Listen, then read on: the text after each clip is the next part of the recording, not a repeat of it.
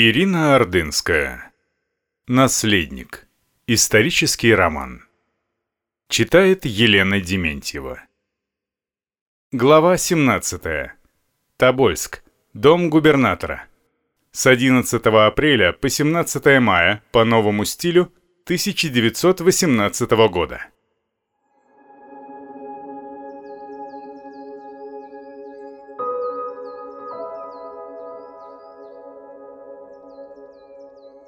В конце марта погода стала по-настоящему весенней. Если и случался мороз, то в 1-2 градуса. Зато солнце припекало с таким весельем, что легко верилось в приближавшееся тепло. Тем обиднее было Алексею вновь оказаться в постели. Началось все с неудачного приземления при прыжке с качелей, после чего внизу живота появился синяк, и, как назло, одновременно разыгрался сильный кашель приступами своими усиливавший боль, отдававшую в ногу. Императрица сначала была больше испугана простудой сына, но доктор Боткин, встревоженный большим отеком от ушиба, послал за коллегой Деревенко. Тот на всякий случай решил оставаться в губернаторском доме круглосуточно. Вокруг бедра и больной ноги Алексея Ольга с Татьяной положили несколько подушек. Озабоченный Нагорный, как медбрат, преданно бросался выполнять любые распоряжения докторов. А в это время в доме шумела очередная суета. Ездивший в столицу по поручению отрядного комитета солдат, вернувшись, сообщил, что большевистское правительство обещает платить охране царской семьи не по 50 копеек на человека, как при Керенском, а по 3 рубля и скоро пришлет из Москвы своего комиссара. Еще он привез приказ, по которому Татищев, Долгоруков, Гендрикова и Шнейдер теперь считались арестованными. Их нужно было переселить из Корниловского дома в губернаторский. На митинге солдаты решили, что и Жильяра с гипсом, несмотря на то, что они иностранцы, нужно тоже считать арестованными.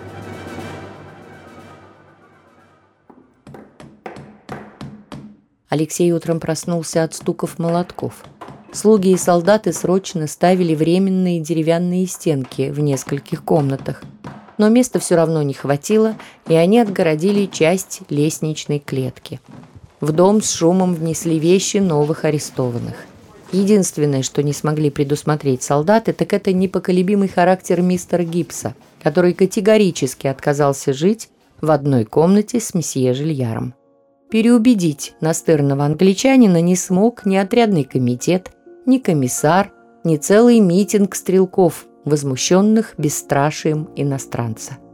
Жильяр от души смеялся в лицах, изображая Алексею полное безразличие бравого англичанина к угрозам солдат. И Сидный Иванович совершенно спокойно снова им говорит – «Господа солдаты, мне нужно отдельное помещение. Двух мнений быть не может. Если вы изволите меня арестовать, вам придется предоставить мне жилье». Они снова начинают кричать, ругаться, размахивают винтовками.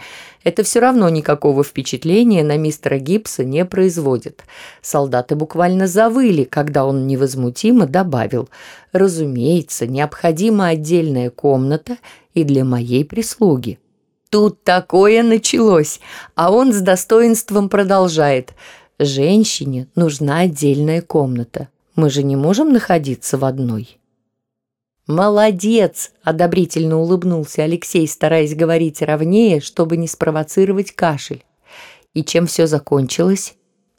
Жильяр отвел глаза от бледного, осунувшегося лица цесаревича с кругами вокруг глаз, казавшихся потемневшими и неестественно большими, надеясь, как и все, что Бог помилует наследника, и это не приступ безжалостной гемофилии, а только синяк и простуда. Он добился своего, с восхищением покрутил головой учитель. Помните в саду заброшенный каменный сарай из серого камня? Сейчас его ремонтируют. В нем две комнаты, в которых мистер Гибс сможет жить вместе со своей служанкой, беззубой фризой. Хорошо. Алексей закрыл глаза, разговор его утомил. К тому же у него поднималась температура.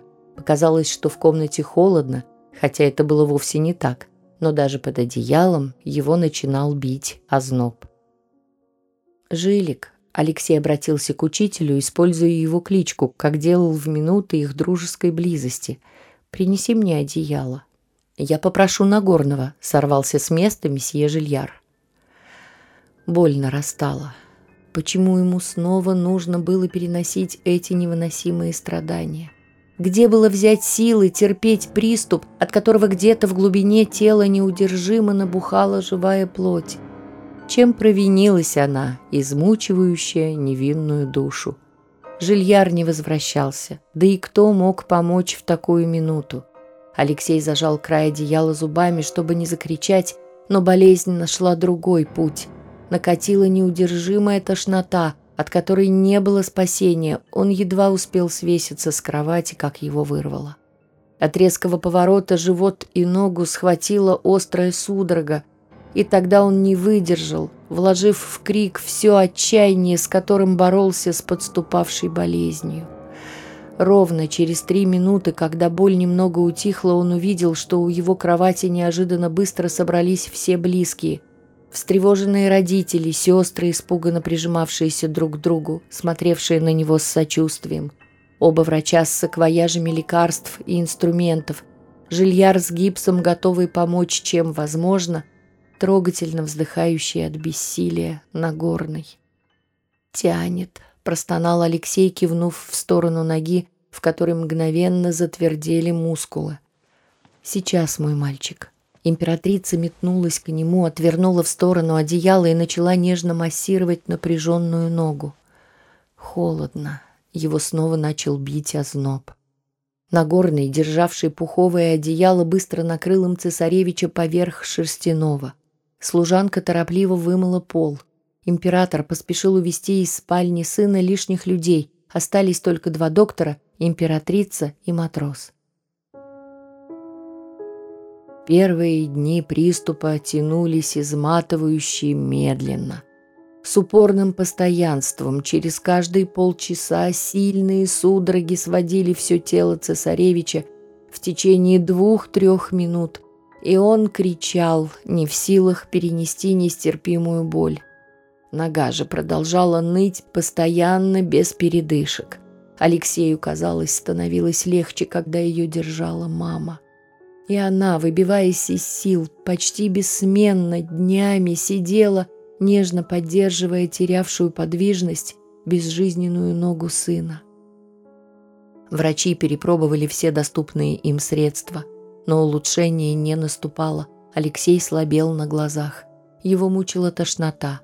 Он не ел неделю и почти не пил, отчего сильно похудел, тело будто засыхало – изменился цвет кожи, которая стала светло-серой. Ко второй неделе болезни сына императрица почернела от горя. Когда цесаревич ненадолго забывался измученной болезнью, государыня, не раздеваясь, падала на кушетку рядом с кроватью сына, специально принесенную для нее слугами. Иногда государыню сменяли, держали ногу цесаревича Жильяр или гипс, или казалось совсем забывший о сне Нагорной.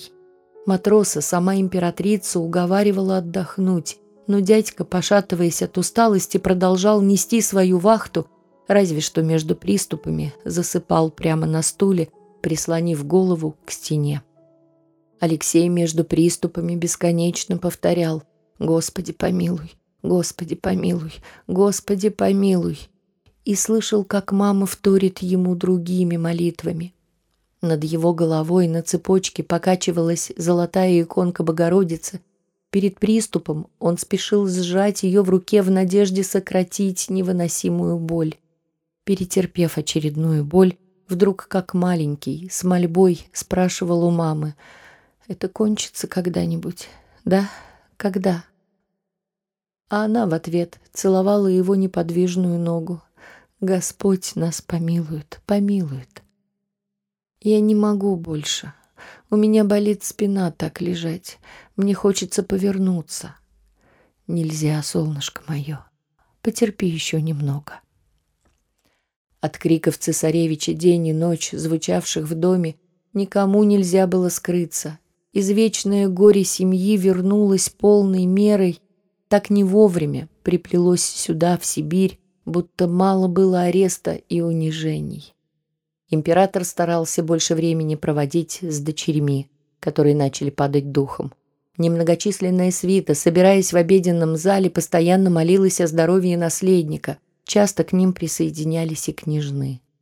В кабинет императора их величество пригласили для разговора врачей. «Что же делать?» — сокрушался доктор Деревенко. «В Тобольске совсем нет лекарств. Аптеки пусты, а тут нужны больничные условия». Владимир Николаевич, императрица умоляюще смотрела на врача. «Ну, сделайте же что-нибудь, он так страдает». Не выдержав, она заплакала.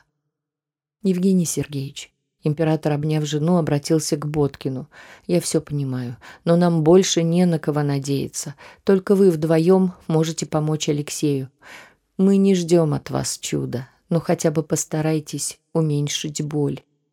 У меня есть несколько доз морфия.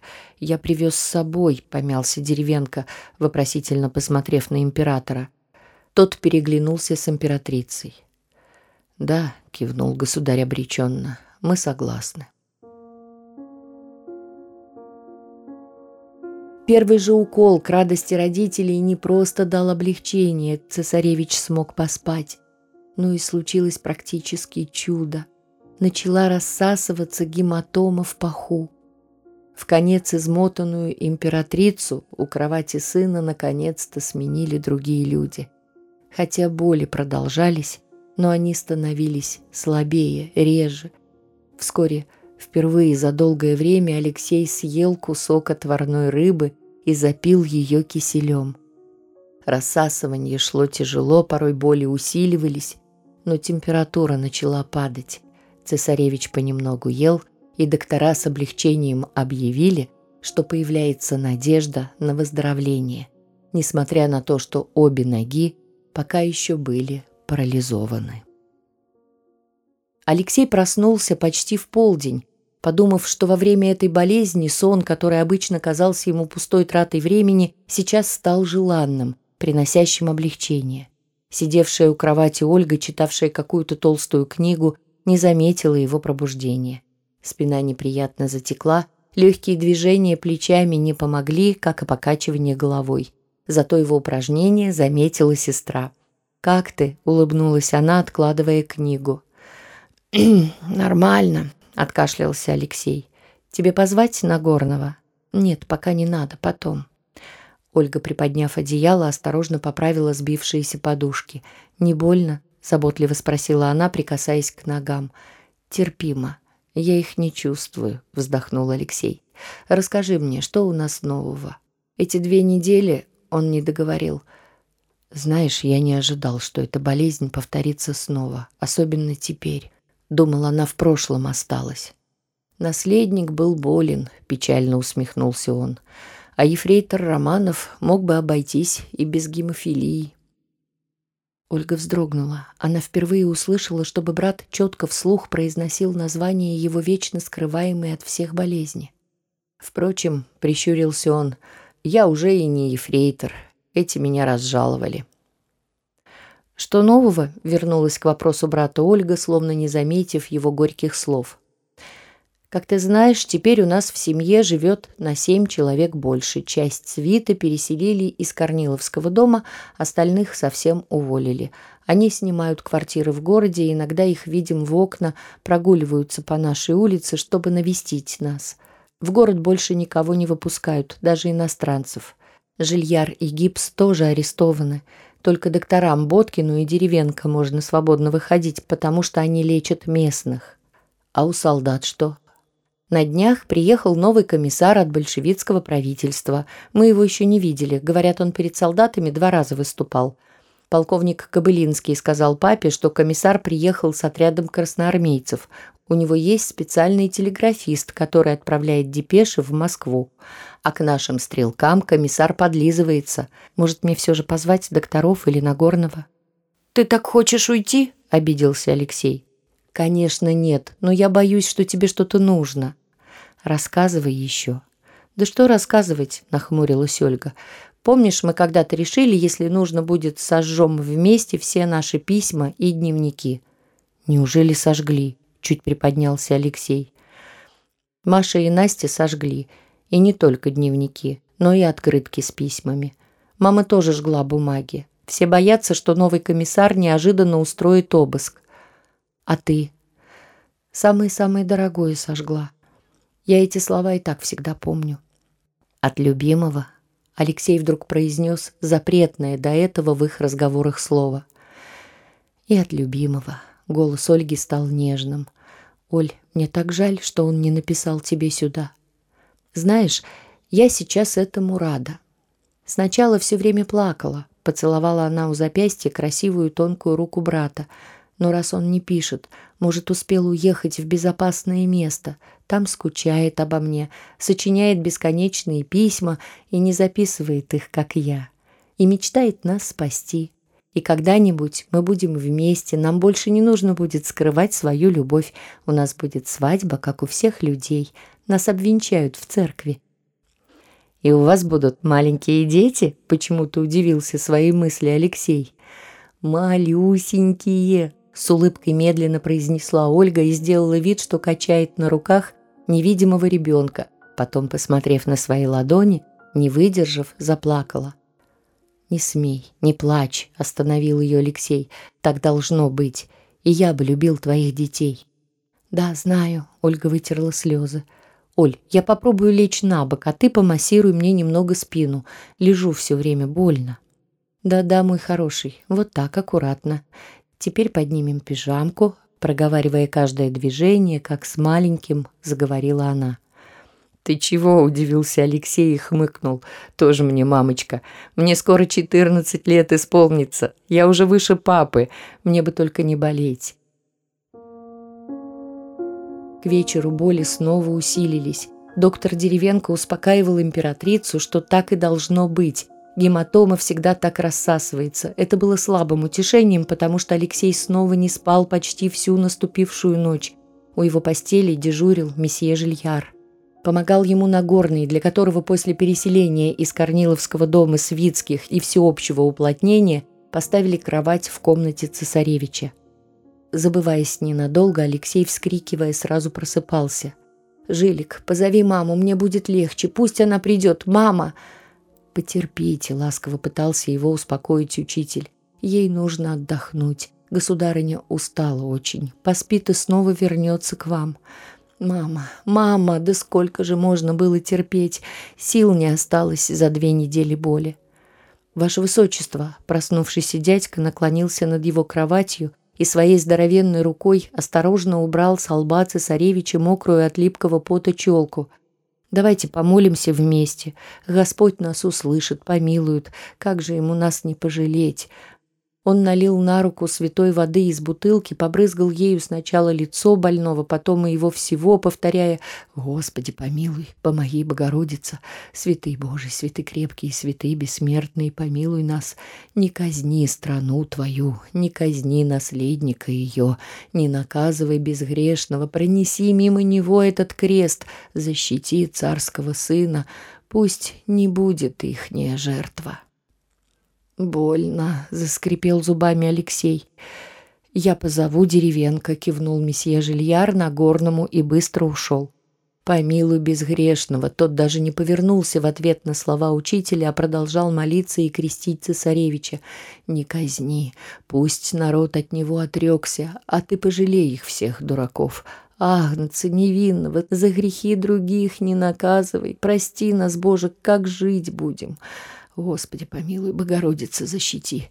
Нет чуда, которого Ты, Господи, не сможешь сделать. Помилуй нас, православных, помилуй наследника.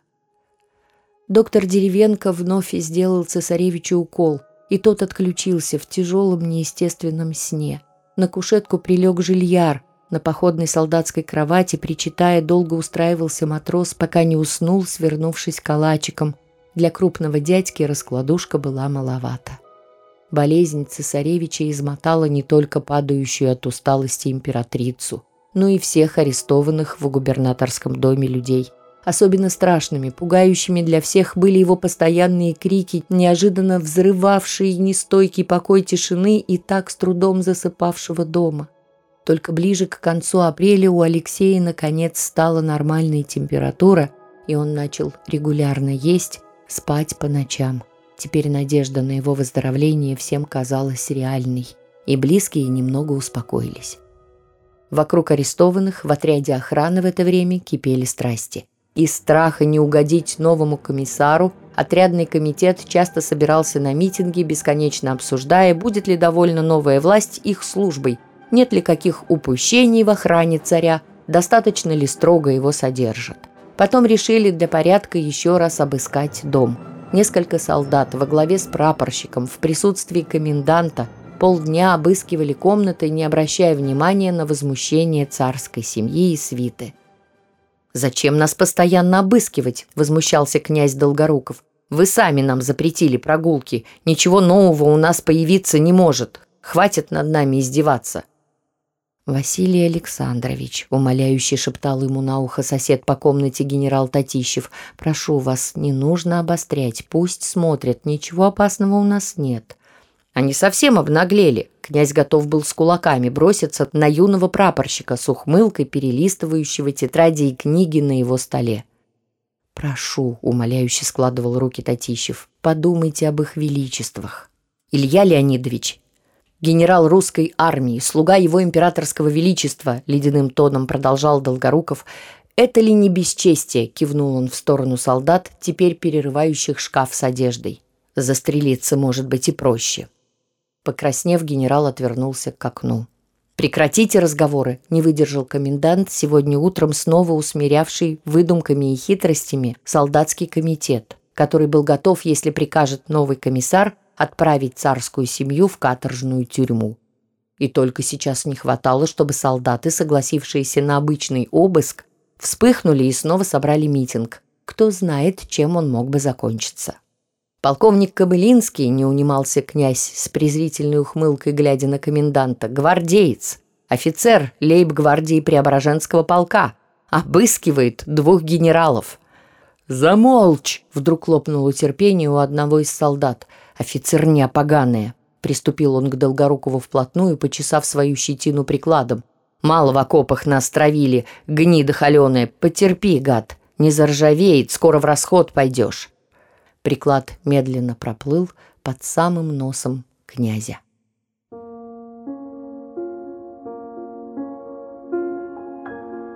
Мистер Гибс аккуратно разложил на столике перед кроватью цесаревича цветные карандаши, которые он предварительно привел в порядок точилкой.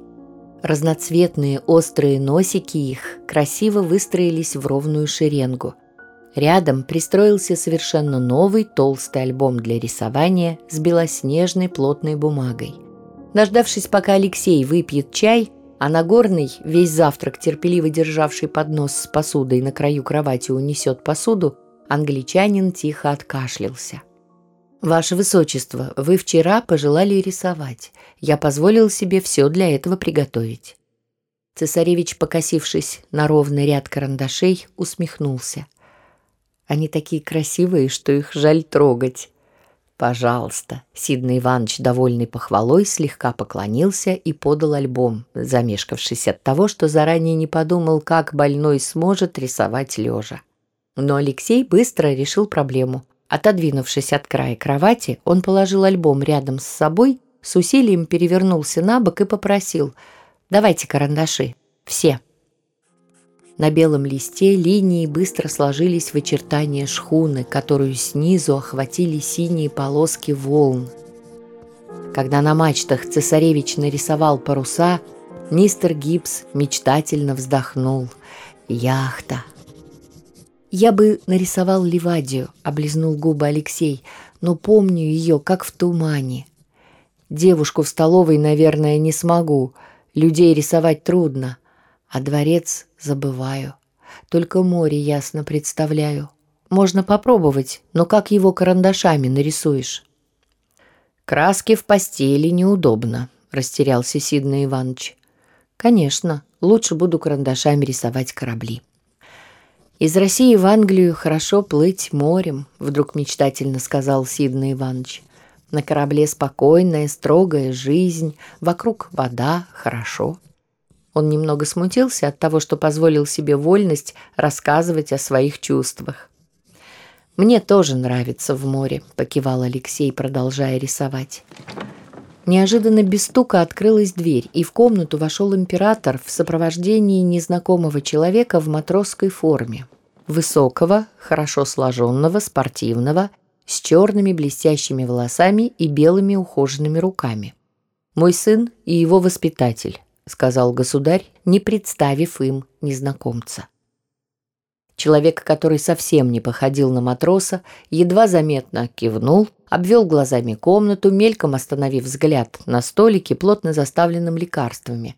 Совсем не заинтересовался мистером Гибсом, зато неприлично долго рассматривал цесаревича, его измученное приступом худое бледное лицо. Ничего так и не сказав, он резко вышел из комнаты. Государь последовал за ним. Новый комиссар, большевик из Москвы, Яковлев, пожал плечами Сидна Иванович. Ходит, смотрит. Комендант говорит, что пока никаких распоряжений не давал. Продолжение следует.